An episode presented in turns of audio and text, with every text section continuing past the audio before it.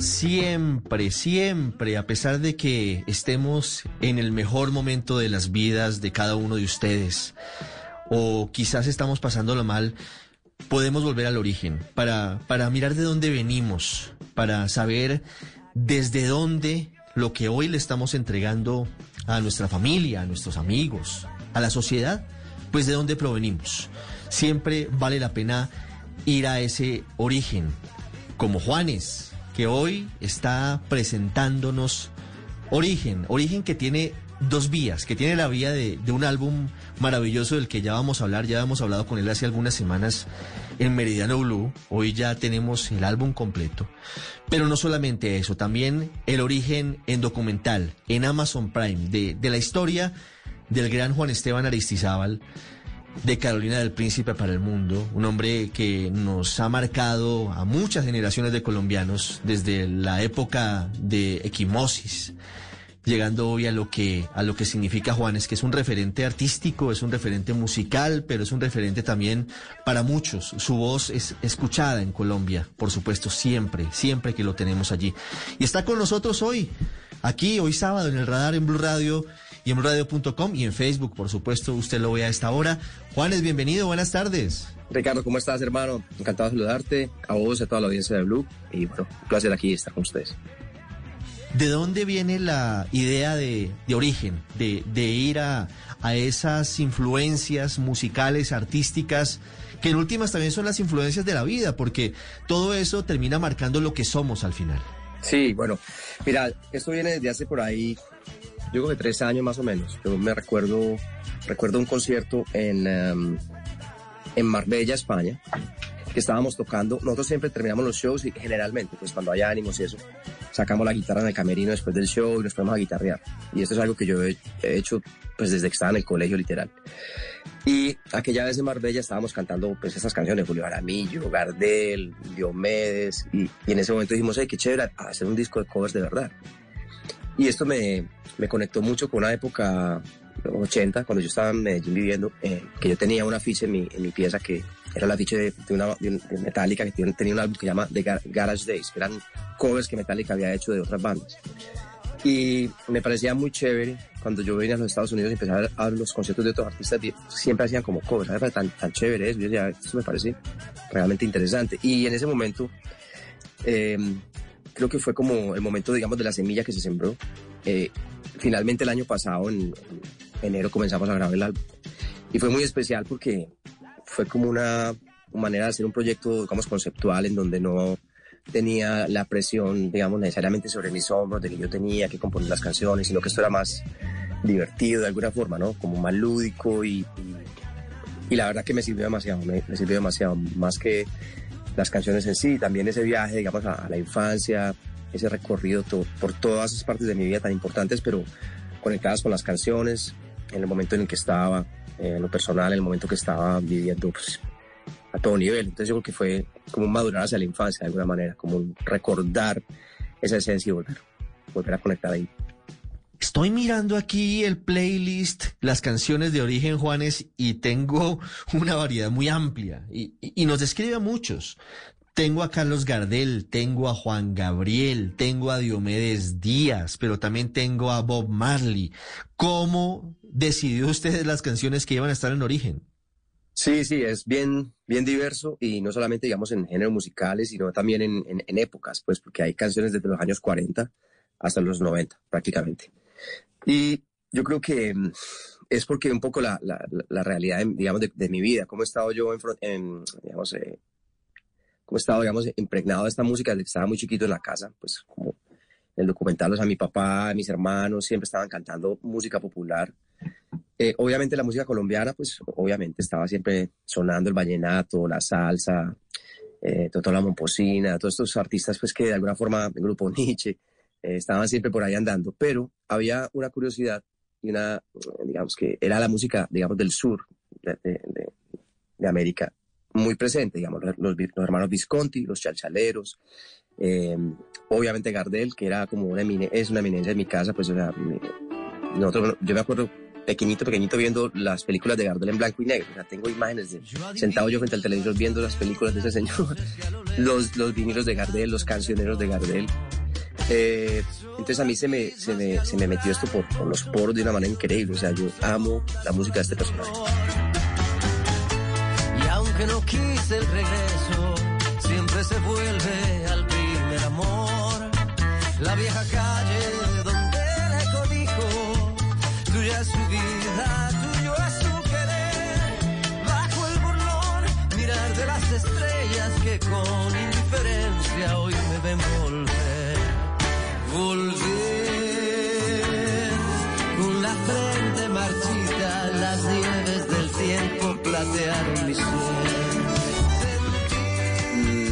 concierto en la vida, literal. La primera vez que yo fui a un concierto fue a ver a los hermanos Visconti, tengo la foto y todo. Y después mi segundo concierto fui fui a ver a el dueto de antaño en el Teatro Pablo Tenorio. Y a mí eso me marcó mucho porque era como una infancia en donde yo estaba muy expuesto a estas canciones, a este tipo de música, pero cuando iba al colegio no encontraba, eh, o sea, ninguna conexión con ninguno de mis, amigos de- del salón de que, porque estaban en otro mundo. Yo decía, "Pues, yo- yo, ¿en qué mundo vivo? Yo vivo como en otro mundo diferente. Eh, hasta más adelante, que obviamente eh, en bachillerato ya conozco a otros amigos músicos, empiezo a- a conocer el rock, como vos decís, escuchar la radio y entender que había otro mundo más allá. Pero, pero ese primer comienzo realmente ahí es, es en mi casa y en, mi- el pueblo de mis papás, en Carolina del Príncipe, porque pues ahí la música que se escuchaba era literal eh, eso. Era la, la Ronca de Oro, eh, Octavio Mesa, Gardel, Los Panchos, Lucho Gatica, eh, José Alfredo Jiménez, Pedro Infante. Bueno, esto era de todos los días, ¿no? Para mí eso fue como, como normal, parte, digamos, absolutamente mm, de mi cotidianidad. Y, así aprendí a tocar la guitarra con esas canciones, eh, con esas progresiones, eh, con esas letras. Y, y, bueno, obviamente después la trova cubana. Y va como creciendo pues poco a poco a medida que voy creciendo. Llega el rock y bueno, chao, hasta luego. ahí, ahí se- acabó todo. Me, vuelvo realmente muy radical. O sea, digo yo, o sea, no quería escuchar metal a toda hora. Era como una actitud muy, rebe- actitud muy rebelde de ese momento.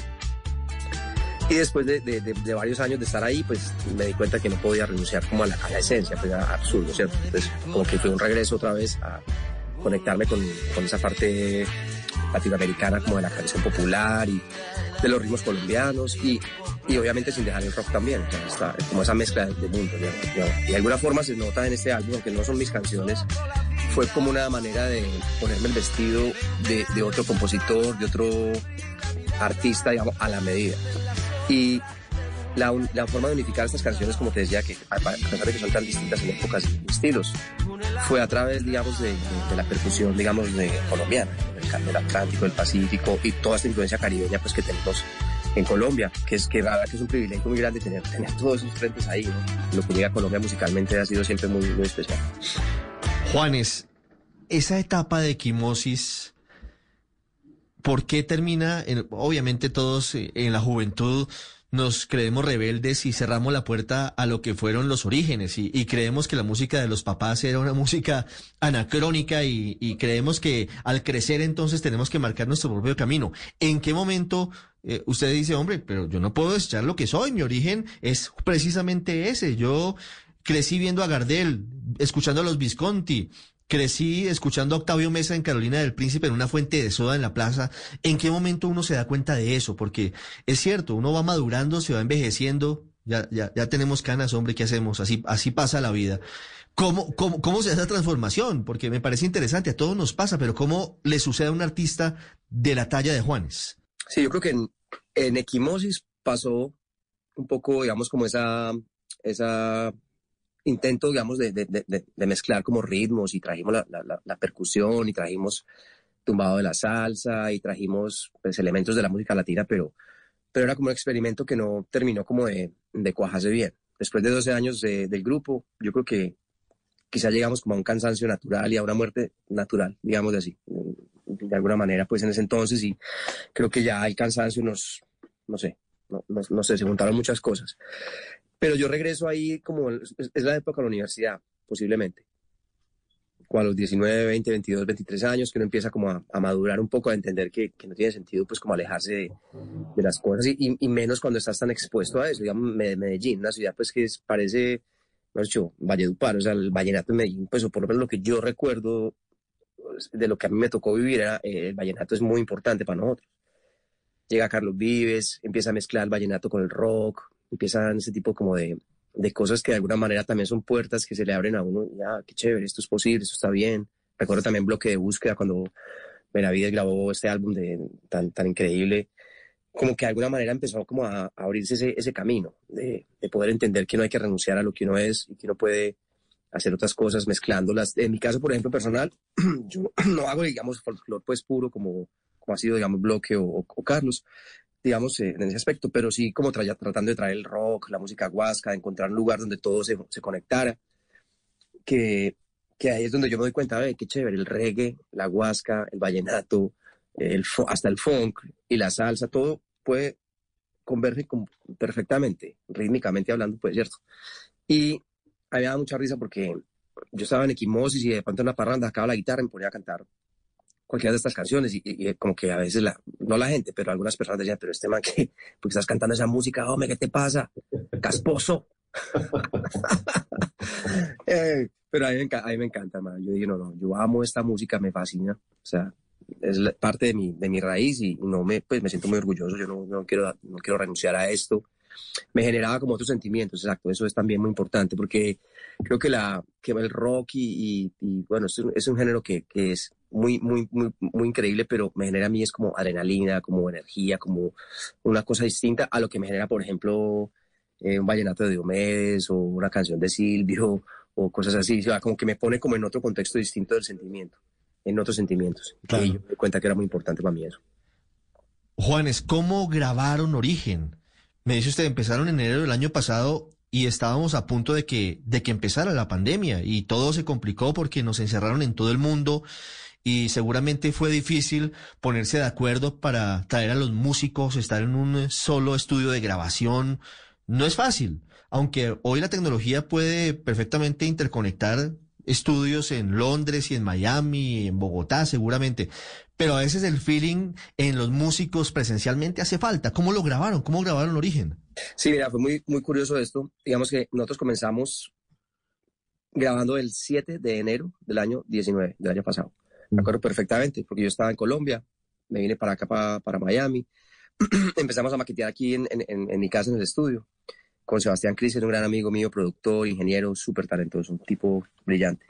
Y coprodujimos juntos el álbum. Empezamos a grabar desde enero hasta marzo. Lo hicimos aquí y, y, y en Los Ángeles.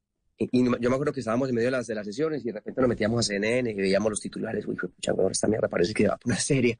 Pero nunca habíamos dimensionado que realmente se iba a cerrar de, de, la manera que se cerró. Terminamos de grabar el álbum en marzo y el 14 o el 15, recuerdo que se cerró Colombia y se, bueno, se cerró todo, esto fue una locura.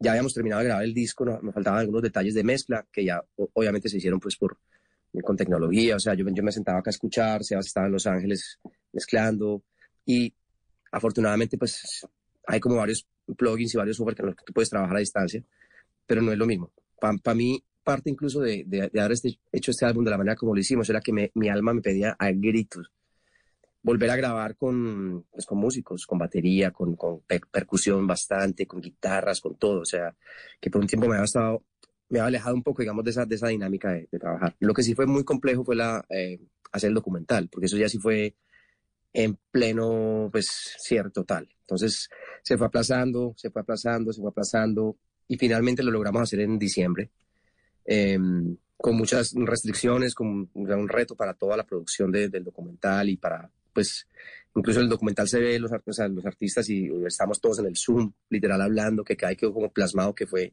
en esa época. Pero bueno, nos juntamos con Cacho López, que es el director, un gran amigo con quien he trabajado antes, que es eh, puertorriqueño, un tipo que admiro mucho y que quiero mucho. Y con él trabajamos toda la parte, digamos, de, de visual, con José Tillán también, que es un gran amigo nuestro, conceptualizamos toda la historia.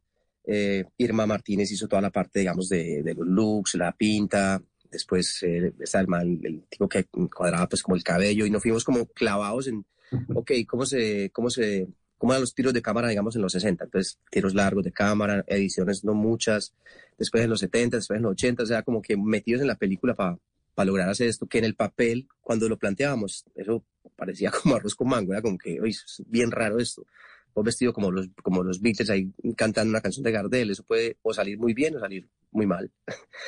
Pero afortunadamente salió, salió muy bien, o sea, le metimos el alma, el alma, todo el mundo al proyecto. Pues usted eh, escenificado y personificando artistas de, de, otras épocas y de otros tiempos. E, ese fue otro logro gigante de origen, porque al final lo que, lo que termina pasando es que vemos a Juanes prácticamente en un escenario yo sé que los, los menos jóvenes nos van a entender, como el que usaba, por ejemplo, el show de Jimmy o el show de las estrellas en algún momento. Entonces, el público atrás y, la banda adelante y, la, la, las luces y el escenario muy de los setentas, por ejemplo. Sí, hay como, digamos, también habíamos planteado en la parte visual del documental hacer un homenaje a la música de la televisión y, y digamos, es como el show de Jimmy. hay un show muy famoso donde los, los Beatles tocaban por primera vez aquí en Estados Unidos, el show de Ed Sullivan, que fue en los 60 cuando vino por primera vez a este país. Y entonces cogimos como ese, ese mismo set muy parecido y lo, digamos, lo, lo, cogimos para hacer esto. También cuando los Rolling Stones tocaron en Top of the Pops. Y a mí me gusta mucho meterme en YouTube y ver todas estas entrevistas de David Bowie, de los Beatles, de, de, todos esos shows de, de, esas épocas. Me encanta como los 60, los 70, los 80, todo lo que pasó como en ese momento, digamos, de la música, ¿cierto? Entonces ahí nos metimos a, a recrear esos personajes y fue esa parte, digamos, muy divertida porque era, era jugar, literal, ¿sí? Entonces, como, ahí sí, como, como ser actor y como meterte en ese, en ese, en ese viaje de esas épocas con la ropa, con, con, con la actitud, pero cantando esas canciones.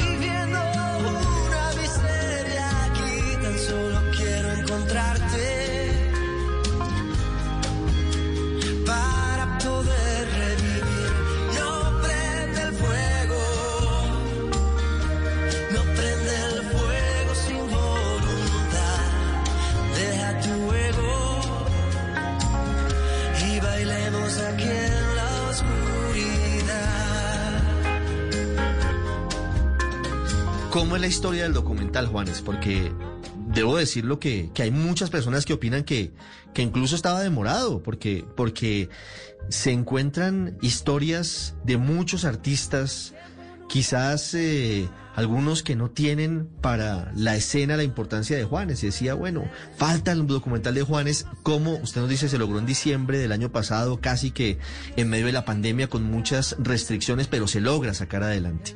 Hablemos del documental, porque el documental, como, como digo, es muy recomendado en Amazon Prime. ¿Cómo logran sacarlo adelante y en cuánto tiempo lo ruedan? ¿Y cómo es el proceso de recoger la, la documentación, los videos, las fotos? Bueno, man, eso fue un trabajo de verdad, de verdad, en serio, muy intenso. Ahí sí, Rafael Restrepo, toda la oficina nuestra, Universal Music, bueno, la oficina de Cacho López, el director. Esto fue un trabajo pues constante de, de empezar a, a, hacer muchas reuniones con toda la gente de arte. Eh, José Pillán, por ejemplo, hizo como una especie de, de, documento en donde estaban como todos los looks de estos programas de televisión, los tipos de, de estilos de cámara. Eh, fue un proceso, yo creo que, no sé, tres o cuatro meses más o menos, porque como te contaba, estábamos en medio del COVID y era muy raro, siempre era como que, bueno, pues puede que lo grabemos dentro de dos, dentro de dos meses, pero no sabemos si nos van a dar el permiso. Okay. Pasaban dos meses, seguía cerrada la ciudad, no podíamos grabarlo. Finalmente, la, la, la, digamos que la preproducción fue larga y dolorosa, por así decirlo, pero lo grabamos en tres días. O sea, nos metimos tres días, pero, o sea, duro trabajar. Eh, luego después, en otro momento, hicimos las entrevistas con, con Juan Luis, con, con Siggy Marley, con Fito Páez, eh, con Joaquín Sabina. Buscamos la manera de que ellos escucharan por primera vez la versión de las canciones que habíamos hecho y que lo documentáramos literal el momento real cuando escuchan por primera vez la canción. Que era de alguna forma un riesgo tomado, pero bueno, lo asumimos y, y afortunadamente salió pues muy chévere. Eh, y era esos tres minutos eternos de estar sentado ahí viendo cómo reaccionaba Juan Luis, cómo reaccionaba Fito, cómo reaccionaba Joaquín, eh, Siggy Marley, pero al final fue pues, muy bonito. Fue una, una, yo creo que uno de los regalos más, más grandes de la música ha sido poder primero conocerlos, eh, tener una amistad con ellos y, y, y obviamente la posibilidad de, de, hacerles este homenaje tan, tan chévere y que haya quedado pues documentado. Entonces, fue un trabajo de muchas personas, o sea, uno no se imagina todo lo que hay detrás de eso. No, pero, pero hay una, una gran empresa realmente. Son muchas personas haciendo todo tipo de trabajos, todo tipo de trabajos, recogiendo documentos, eh, Maquillaje. fotos, maquillaje. El, el, el, el- que corta el pelo, la ropa, el escenario, los camarógrafos, las luces, el sonido. Bueno, esto es una, una locura. Es como increíble. Pero la pasamos muy bien. Fue, fue realmente muy, un reto increíble, pero como que era un momento tan difícil de hacer y lo logramos. Obviamente Amazon nos dio un apoyo increíble y Universal Music también, pues apoyó una idea que al principio en el papel de verdad, de verdad era, era una locura. era muy raro todo. No, pero, pero mire, Juanes, muchos de los, de los artistas ya no, ya no están con nosotros, quedó su música. Me llamó mucho la atención el homenaje, por ejemplo, a Alkin Ramírez de Kraken, que, que nada que hacer, es lo, es lo mínimo. Eh, nos marcó a muchos. Pero ¿cómo es su relación con, con los artistas de este homenaje y de este origen que están vivos? Le hablo de Fito Páez, le hablo de Juan Luis Guerra, le hablo de Joaquín Sabino. Usted nos anticipaba un poquito, pero, pero ¿cómo es eso? Porque ¿cómo lo han escuchado y cómo han visto el- eh, este tipo de, de- de trabajos? Pues bueno, mira, ha sido una, una maravilla. Yo creo que yo conocí a Fito Páez eh, la primera vez, fue- pudo haber sido en el año 2002 en Venezuela, en un concierto en donde nosotros le estábamos abriendo a Fito. Yo me acuerdo de ese momento porque estaba muy nervioso de conocer a Fito.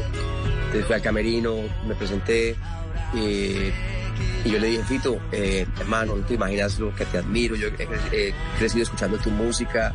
Y, él me dice como, ¿qué me querés decir? ¿Que estoy viejo? O, sea, como un chiste que rompe el hielo de una y yo me, me pongo rojo. El amor después del amor tal vez se parezca este rayo de sol.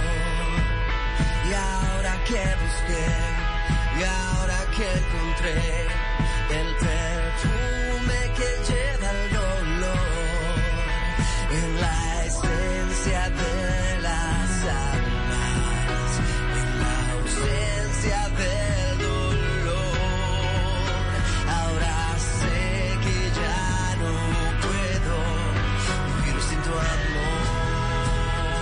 Después del concierto nos sentamos ahí como en, el- en la piscina del hotel, estábamos todos los músicos y tocamos guitarra y hablamos y tipo brillante, una locura, ese man es un personaje muy, muy especial. Después en Rock al Parque hace dos años me llamó a las 4 de la tarde, hey, vamos a cantar, te invito a cantar esta canción, apréndete, apréndetela, es en escala mayor de do, lo que quieras tocar. Y yo, fue pucha, ok, ok. Y bueno, no le podía caer mal, eh, quedar mal a Fito, ni mucho menos pues fallar ahí. Me puse a estudiar esa canción tres horas, a repasarla porque ya la conocía, pero a repasarla. Y ahí como que se conectó más la, la amistad.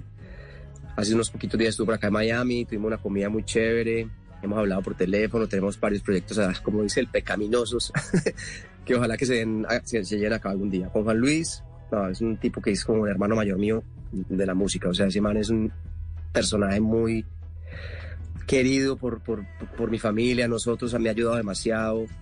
Eh, hemos trabajado juntos cantidad de veces. Eh, soy muy amigo de su manager, de Amarilis también, que es una, una gran mujer, muy, muy, muy, muy berraca, digámoslo así, muy, muy hecha para adelante. Pero Juan Luis es un personaje, hermano. O sea, yo me siento con Juan Luis a, a, a- preguntarle cosas porque me encanta siempre la- los- como los consejos que tiene, lo que, me, lo que me aporta en cualquier aspecto musical y personal.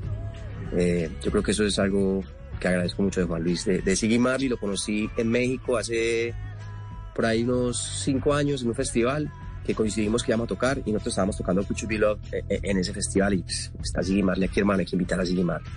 El man súper querido, nos montamos a cantar juntos esa canción. Él canta, de verdad, de verdad, canta igual o mejor que papá. Es increíble, la voz de él es muy clavada a su papá. Y de ahí también como que comenzó la cosa, luego hicimos este, este homenaje y para el nuevo álbum que viene, pues mis canciones próximas, tengo muchos deseos de, de invitar a Sigue Marley a cantar una, a hacer una canción que ya tengo hecha. Y después con, con Joaquín nos conocimos eh, personalmente en el MTV Unplugged, que, que fue en el año 2012 o 13. Y ah, yo quedé encantado con ese man, hermano. O sea, ¿qué te puedo decir? O sea, yo siempre, pues, muy fan de su música, más reciente, digamos, yo conocí a Joaquín más en el año 2000, aunque sabía de su nombre, yo estaba mucho más, más digamos, metido con Serrat. Serrat, siempre en mi casa escuchaba mucho Serrat, pero Joaquín nunca lo, lo conecté mucho hasta el año 2000, 2001 que fui a España. Bueno, empecé a descubrir la, la, magia desde de, de la pluma para escribir las letras de, Joaquín, es, es ini- in- inigualable, o sea, eso es, eso es otro nivel. Eh, muchos amigos en común que seguramente conocemos y bueno, gente que de Bogotá, de Medellín, gente que iba Joaquín a Medellín a cantar, siempre iban al concierto en Bogotá, fans de, de Joaquín siempre. Y me enamoré de su música, hermano, de sus letras y, y bueno, y el personaje ni hablar. Pues después estuve en Madrid con él otra vez. Es un tipo encantador, brillante, divertido, inteligente. No, man, eso es muy fuerte, muy fuerte. Una maravilla. Esos, esos recuerdos con, con los artistas vivos que forman parte de este homenaje en origen. Con Elkin ¿Cuál es? Ramírez, yo te Señor. cuento algo de Elkin muy bonito, man. Es bonito y triste porque, bueno, al final, al final como del viaje, digamos, de Elkin, ya en las épocas más pues, difíciles de su enfermedad, a través de, de Pipe Muñoz, que es el baterista de Tres de Corazón, que es muy cercano a Elkin y a su familia, eh, nos, nos comunicamos por mensajes de, de WhatsApp, pues por mensajes de, de audio. Yo le mandaba mensajes a Elkin, él me mandaba mensajes a mí, pero esto sin ni siquiera yo haber planeado ni pensaba que iba, que iba, que iba a grabar una canción de Elkin, simplemente porque yo me conmoví con lo que le pasó a él y le quería decir pues como lo, lo- lo agradecido y lo fan que, que había sido de eh, en el momento que tenía que estar, porque ese man cambió mi vida. O sea, literal, yo tenía 14 años, ese man era pues Kraken en ese momento en Medellín, era como algo muy brutal, o sea, se dividía Medellín como en dos mundos, el mundo de Kraken, digamos, el mundo del heavy metal o el thrash metal y el mundo de, de Parabellum, que era más pesado, más, más agresivo, pero que era también algo que, que me encantaba. Y era como ese mundo entre el metal, el punk y, y el heavy metal, de ahí venía ese, ese término de- de casposos, pues como, como el que no escuchaba metal era un casposo. La música bailable era casposo. muy divertida esa época, hermano, pero muy chévere. Pero por No. al Y por lo menos le pude decir lo que yo sentía. Y- qué bueno sí, sí. o sea, tener la posibilidad de decirle al ídolo de, de adolescencia cuán importante fue para la carrera de Juanes.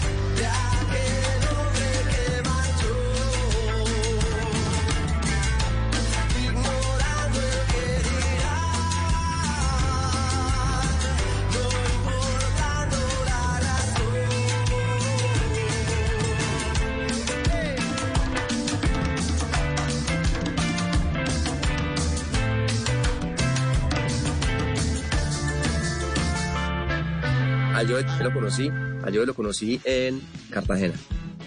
Era una parranda que llegó el Joe, estaba yo, de hecho estaba con mi querido compadre Fonseca, llega el maestro Joe Arroyo, hermano, un personaje arrollador, escucha encantador, ese tipo, en ese momento, lo, pues ahí cuando estaba ahí lo, lo, veía muy bien.